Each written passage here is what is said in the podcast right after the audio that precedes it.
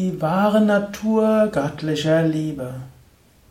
Kommentar zum Bhakti Sutra von Narada, 51. Vers.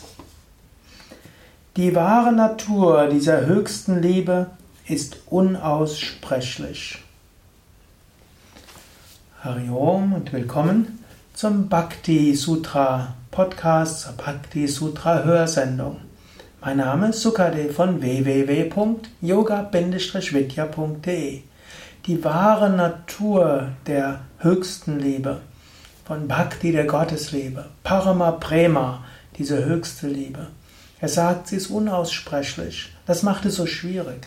Man kann über so viel anderes sprechen. Man kann sprechen, dass die Welt einen nicht glücklich macht. Man kann darüber sprechen, dass man Verhaftungen aufgeben soll. Man kann alle Verhaftungen aufzählen. Man kann darüber sprechen, die ganzen Dualitäten und so weiter.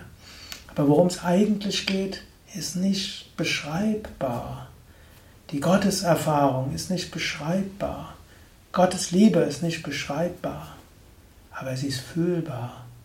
Erahnen kannst du sie. Vielleicht erahnst du sie jetzt. Vielleicht spürst du sie in diesem Moment.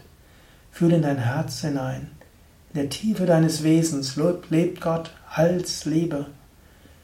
Oder dehne deine Bewusstheit in alle Richtungen aus, vom Herzen her überall hin. Vom Herzen her richte dich nach oben, vom Herzen her richte dich in alle Richtungen. Spüre, die Gottesliebe ist erfahrbar.